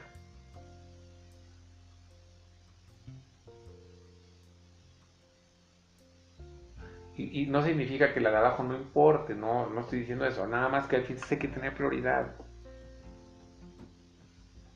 Entonces, entonces te voy a, te voy a enseñar una, algo que voy a querer que empecemos a trabajar, ¿ok? Te voy a enseñar un formatito, pero antes de llegar al formatito, piensa muy bien y visualiza qué es lo que vas a querer, tu identidad, y cuáles acciones vas a tomar para empezar a cambiar estos pequeños hábitos. Que sean muy pequeños, muy pequeños. No quiero que te precipites y que quieras hacer las cosas ya grandes, porque entonces ¿cómo le hago para tomar toda la energía para volver a limpiar mi recámara? Pues no. Son pequeñas, podrás verlas minúsculas. No las menosprecies, por muy chiquitas que sean. A lo mejor nunca habías leído, nunca en tu vida, y, entonces decides ponerte 5 minutos de lectura entre semana. ¿Por qué no? De no haberlo hecho nunca, empiezas a hacer estos pequeños cambios y le vas a decir a tu cerebro y a tu cuerpo, le estás mandando la indicación de que sí puedes hacerlo diferente. Son, muy, son creencias muy arraigadas y, está muy profundo ya están las raíces hasta adentro. Sí, pero con hábitos positivos chiquitos, minúsculos, no importa qué tan chiquitos sean, pero que los hagas. Que no requieran, que no requieran tu energía para realmente lograrlo. Entonces, piénsalo. Vamos a empezar a bajar, te voy a compartir. Ok. Mira, este es el formatito al que le llamé mis prioridades de vida. Entonces, ahorita te lo voy a ir explicando, pero este es el formato que va a estar en el bloque, ahí en el bloque que estás viendo. Ahí está el archivo para que lo vayas a descargar y entonces empiezas a completar la información. Entonces, fíjate muy bien. Bueno, primero lo que vas a hacer es, vas a poner tu nombre ¿no? Y el año en que tú quisieras, el año que tú estés, el año actual, donde tú estés viendo este, en el momento que tú estés viendo este video, vas a escribir en el año, ¿no? Entonces aquí el ejemplo es que se llama Manolo y está y se encuentra en el 2030. Entonces, se pregunta ¿cuál es la persona cuál es la persona que quiero ser? ¿Cuál es esta persona en la que me quiero convertir? Esto es un ejemplo, es a modo de ejemplo. No pretendo que lo hagas igual, nada más es para explicarte. Entonces dice, soy una persona, o sea, yo ya habla de que ya soy una, una persona ordenada y sana emocionalmente, físicamente, espiritualmente, disfruta de la vida, ¿no? Y ayuda a los demás a que se sientan mejor. Decirlo ya en primera persona, ¿no? Soy una persona ordenada y sana emocionalmente, físicamente, espiritualmente y disfruto de la vida y ayudar a los demás a estar mejor. Es lo que él puso. Si tú quieres poner, soy una persona sana, soy una persona que hace ejercicio, soy una persona que, pues tú ponlo. Al final ya hemos estado trabajando todos estos bloques, así que por favor, tú decide cómo lo vas a hacer. Entonces, velo escribiendo y, y identificando cuál es esta persona en la que te quieres que te estás convirtiendo. Haz esa declaración.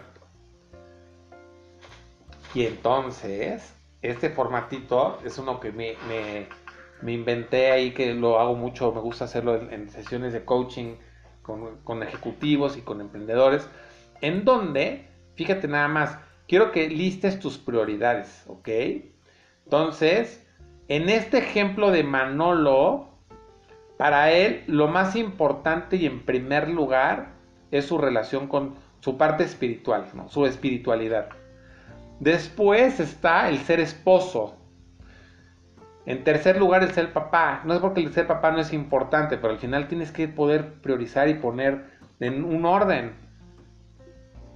Luego viene lo que es el trabajo, el ejercicio y los amigos. Y entonces, si te das cuenta, a la derecha viene una escala del 1 al 10. Entonces te voy a pedir que, de, con tinta azul preferentemente pongas en dónde te encuentras y cómo te calificas el día de hoy y hagas como esta pausa, ¿no? Ahorita estamos hablando temas del dominio externo. ¿Cómo te evalúas a ti? Y en cada cuadrito vas a ir poniendo, oye, este Manolo en su parte espiritual se evalúa con un 6, como esposo en un 5, como papá en un 7, en el trabajo un 8, en el ejercicio se evalúa con un 3 y con los amigos se evalúa en un 3 también. Eso es algo que él así se evalúa. Si tuviera que tomar una fotografía, él se siente así. Ha descuidado. Yo podría preguntarle, oye, ¿por qué dices esto? Probablemente Manolo diría, pues he descuidado a los amigos, he descuidado el ejercicio, estoy muy metido en el trabajo, el trabajo lo tiene con un 8. Entonces ha descuidado. Esas son las áreas que para él son las más importantes. Entonces ya que tú terminas de poner el color azul significa tu presente cuando estás llenando esta gráfica. Después te voy a pedir que entonces pongas cómo te gustaría estar, este yo ideal, si ya lo lograras, ¿no? ¿Cómo te gustaría calificarlo? Este, siendo como lógicos y entendiendo pues que estás en un 6, pues no vas a poner todo 10, 10, 10, 10, pues no. Al final siempre queremos como, es como vivir el proceso, tener el faro, saber a dónde quiero ir y entonces ir caminando. Entonces te voy a pedir que pongas de color verde en dónde te gustaría estar. En este ejemplo, a esta persona le gustaría estar en la parte espiritual en un 9, eh, como esposo en un, en un 9 también, luego como papá en un 10, luego en el trabajo quiere mejorar un poco, ¿no? Este, ejercicio y amigos en un 7, ¿no? De un 3 quiere estar en un 7. Te prometo que esto en las sesiones de coaching generan cambios. Y ahorita estás tomando una sesión en digital que es como una sesión de coaching. Entonces, autogestiónatelo, o sea, hazlo, trabájalo, funciona, te lo prometo. Entonces, sí, fíjate lo que te quiero pedir. Vas a hacer el listado en tu formatito que te enseñé al principio, que lo vas a imprimir y son ejemplos. Él usó estos ejemplos en donde está buscando qué hábitos va a hacer. ¿Cuáles son estos que va a hacer? ¿Cuándo? O sea, ¿a qué hora lo va a hacer? ¿Cuánto tiempo le va a dedicar? ¿En dónde lo va a hacer? ¿Y cuántas repeticiones? El secreto está en las repeticiones, no en la cantidad. Puedes hacerlo tres minutos, no importa. Dos minutos, no importa. Lo importante son las repeticiones. El problema es que las personas ven, voy al gimnasio, voy tres meses al gimnasio y luego ya no regreso. Porque nada más estás por, por, la motivación y no cambiaste tu identidad. Entonces, es mejor que hagas cinco minutos diarios de algo, diario de algo que no hayas hecho, a que no lo, no lo hagas. Entonces, por ejemplo, hablaba de la parte espiritual. Entonces, él quiere en las mañanas agradecer tres cosas, ¿no? En lo que él cree, cree en Dios, lo que él necesita en su parte espiritual, él está poniendo que quiere agradecer tres cosas. ¿Cuándo? Cuando se despierta, ¿a qué hora? A las 6 de la mañana. ¿Cuándo, ¿En dónde lo quiere hacer? En su sala y todos los días. O sea, ya lo quiere hacer diario. Pero son tres cosas. Entonces cuando se despierte, pues puede poner en su alarma, ponerle el nombre de la alarma gratitud, puede ponerse algún objeto cercano, algo que le facilite hacerlo, que es algo muy sencillo, y que le genere una gratificación, ¿te acuerdas? Entonces, por ejemplo, en el tema del esposo, quiere ser un mejor esposo, entonces él sabe que tiene que ayudar, entonces dice, bueno, a ver, voy a ayudar en el tema de la limpieza. Entonces, voy a agendarme todos los días a las 8 de la noche, 15 minutos.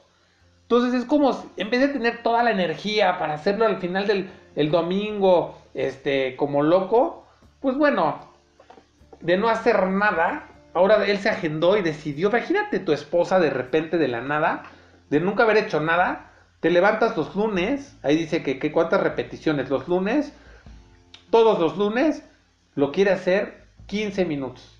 De la nada se levanta a las 8 de la mañana, de las 8 de la noche, tiene su alarma, se acuerda y, y lo hace en diferentes áreas, donde vea que más desorden hay o donde su esposa más le dice que necesita, ¿no? Por ejemplo, nada más un día, ¿no? No se tiene por qué hacerlo todos los días, igual y sí. Si nunca lo ha hecho, pues entonces un día. Si es algo que haces una vez al mes o una vez a la semana, pues ponte más días. O sea, no te volcotees. Hacer abdominales, porque hablaba del ejercicio, ¿no? Hacer abdominales, lagartijas, sentadillas.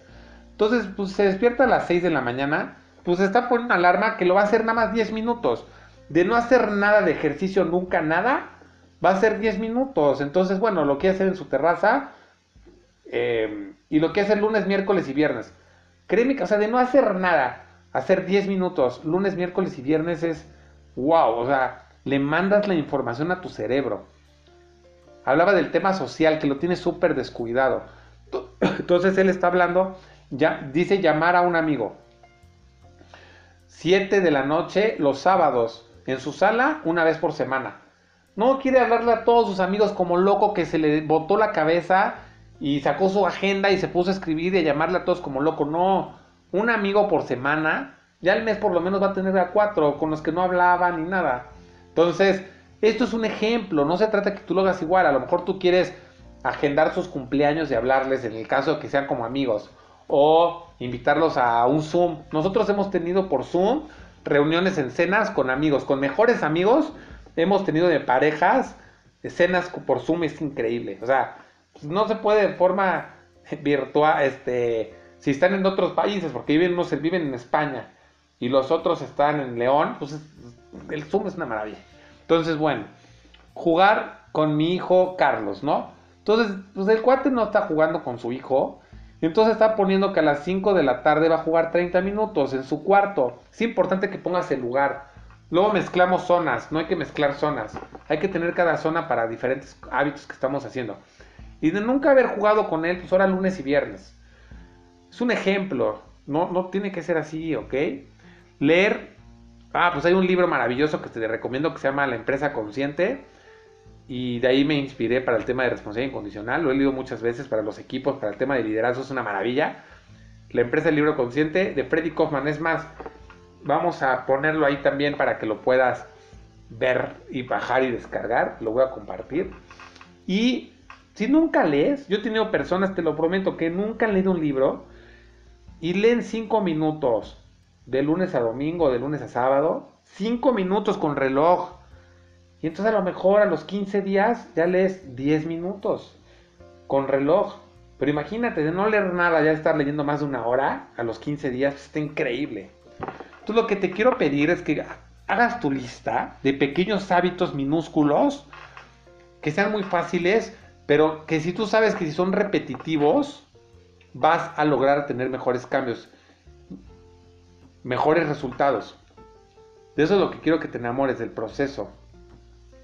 Y te voy a pedir que en tu mapa que tenías, marques en amarillo y te vayas tú revisando, marques en amarillo o con lápiz o un algo que puedas ir borrando, cómo vas cada semana. Entonces él dice que en azul planeó, en verde es como ya quiere estar mira, avanzó un número, él se evalúa, Manolo se evalúa a él mismo, porque los domingos o una vez a la semana hace su medición de cómo va, y ya siente que está mejor. En el 6, imagínate que estaba en 5 en el tema de ser esposo, pues ya siente, subió dos puntos. En ser papá y trabajo, en ser papá, este quedó igual, ni aparece en el mapa, y en el trabajo quedó igual también, no pudo mejorar. Y luego estamos hablando de que en el ejercicio y con los amigos mejoró tantito, ¿ok? Entonces tú vas viendo qué hábitos te están ayudando y cuáles tienes que cambiar y es todo un sistema. Si quieres bajar de peso, pues entonces no hay que poner las donas enfrente del comedor, porque si a mí me las pones como como como como un corky, o sea, muchísimo. Entonces yo le digo a mi esposa, ayúdame a no tener donas que yo esté viendo, ayúdame a no tener a lo mejor refrescos, mejor hay que comprar agua. Ahorita ya migramos, de en vez de tomar leche, estamos tomando como leche por un tema de unos probióticos increíbles, que luego es un proceso que ya les van a compartir algún día. Pero por ejemplo, igual y si no necesito la leche deslactosada normal, pues ya migramos a una que es de arroz, que está muy rica. Eh, Y son pequeños hábitos. Entonces, en vez de cenarme a una hamburguesa, pues estamos cenando ensalada. Porque yo sí tengo como, desde mi parte de mi identidad, yo sí tengo la parte de la salud. Entonces me estamos cuidando increíble en esa parte y, y me siento con mucho más energía. Y pues bueno. Entonces, cuando retrocedas, por ejemplo, si tú retrocedieras en el tema de ser papá y en el trabajo, digamos que empeoraste, pues, pues márcatelo. A lo mejor empeoraste en unas y subiste en otras. Puedes ponerlo en post-it, puedes ponerlo en algún pizarrón, en algún cuaderno. Velo moviendo. Eh, a mí sí me gusta estarlo como revisando cada semana y estar viendo cómo estoy, cómo quiero estar y me voy moviendo. Entonces, ¿qué te quiero decir con esto?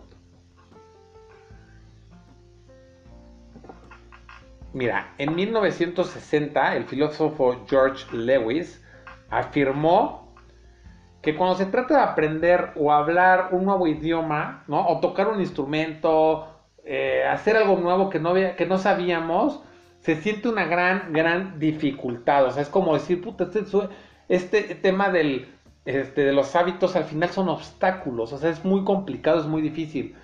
Pero a través de que vamos haciendo pruebas, de que vamos haciendo vamos haciendo pequeños hábitos, nos da esta sensación de que lo estamos estableciendo, de que ya lo estamos haciendo, de que no es tan, tan difícil como se pensaba, pero tan pronto como la repetición y la frecuencia que tú lo estés haciendo, vas a ayudar a bajar esta brecha que existe.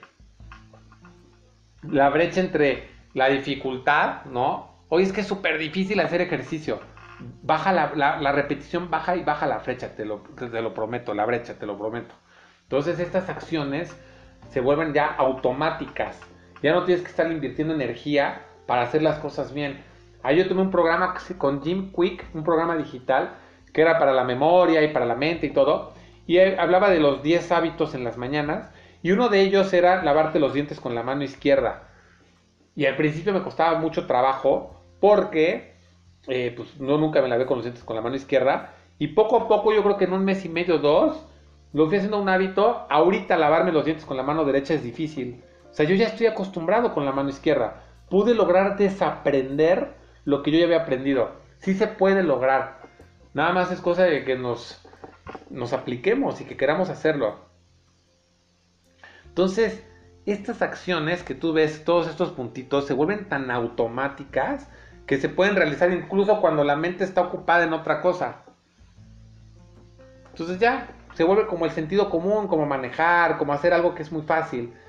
Y es ahí donde ya lo instalaste en tu cuerpo y ya tienes esta nueva identidad y entonces ya puedes estar trabajando en esto que tú quieres ser. Entonces, si te das cuenta, en la gráfica ¿no? Se requiere una gran cantidad de esfuerzo, ¿no? Ahí te dice ¿no? Automatizar, o sea, tener mucho, mucho esfuerzo y concentración para realizar el hábito. Después de algunas repeticiones, como lo ves en la, en la parte B, la acción ya se vuelve mucho más sencilla, pero ¿qué crees? Todavía se requiere atención, se requiere constancia.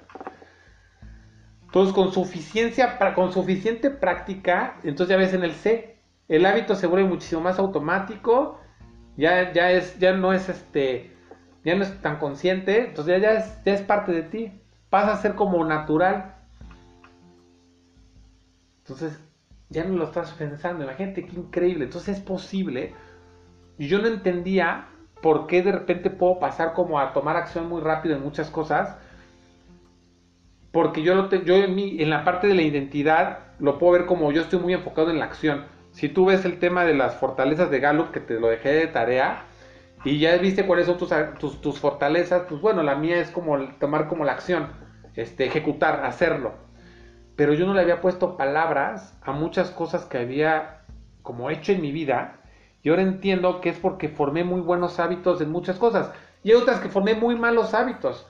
Para el tema del estudio, en, de verdad era, una, era un desastre, pero tuve que engañar a mi mente y decir, ok, estas fueron tus creencias, tú creíste que esto es así, pues no, papá lo puedes cambiar.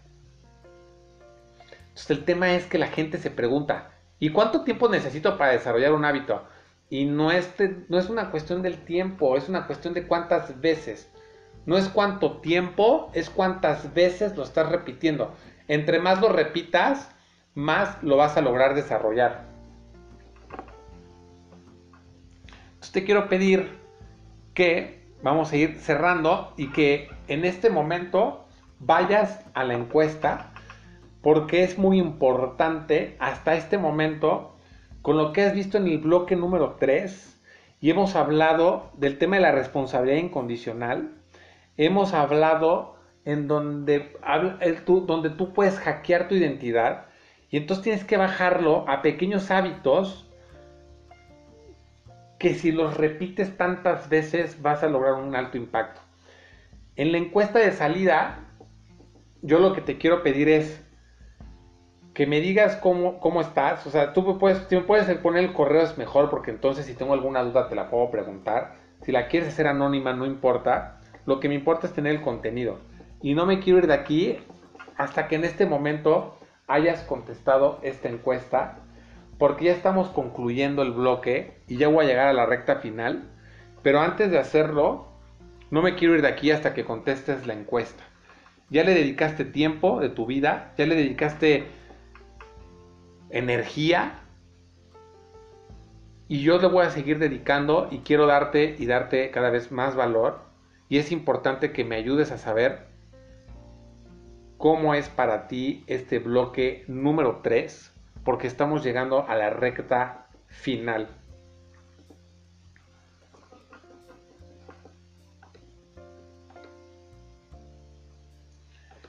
Si te das cuenta en el slide, yo te pongo www.acciontrascendente.com diagonal bloque 3. Escríbelo tal cual como lo estás viendo. En minúsculas, con la diagonal. Escríbelo.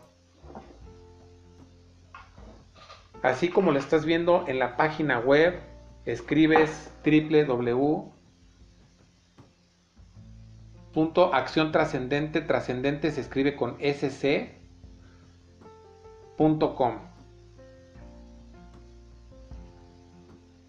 Aunque dije que no me quiero ir, porque me encanta poderte compartir contenido de valor. Por favor, escríbelo. Ok.